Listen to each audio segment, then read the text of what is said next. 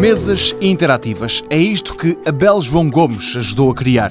Ele explica o que são. No fundo, as mãos sobre a mesa funcionam como o nosso rato. Em vez de usarmos o rato, usamos as mãos e os dedos, não é? Por exemplo, no, no Windows, ou mexer uma janela com o dedo, mexer objetos, criar para aumentar a informação, para fotografia, rodá-la, fazer operações várias sobre a mesa. Mesas que afinal são ecrãs de computador e com as quais podemos interagir diretamente com as mãos. Abel João Gomes, professor no Departamento de Informática da Universidade da Beira Interior, conta que este projeto surgiu a pedido de uma empresa. A PT Inovação cria uma mesa interativa, mas recebeu duas. O objetivo é fazer uma mesa de baixo custo. Acabamos de fazer duas. Duas tecnologias diferentes. Só para termos uma ideia, a Microsoft comercializa uma mesa 10, custa cerca de 10 mil euros. Nós conseguimos fazer tudo por, em termos de custos, 1.500 euros à volta disto.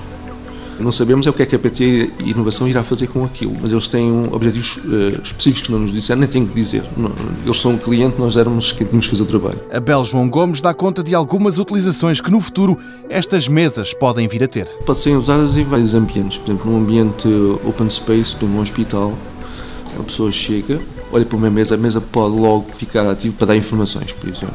Pode funcionar como uma, um painel de informação, um hotspot, digamos assim, para uma empresa grande.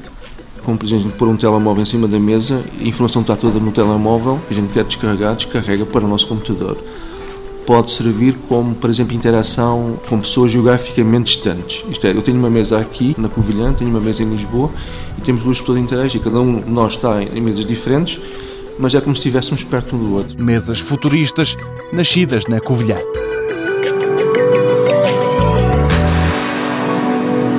Mundo Novo, um programa do Concurso Nacional de Inovação BSTSF.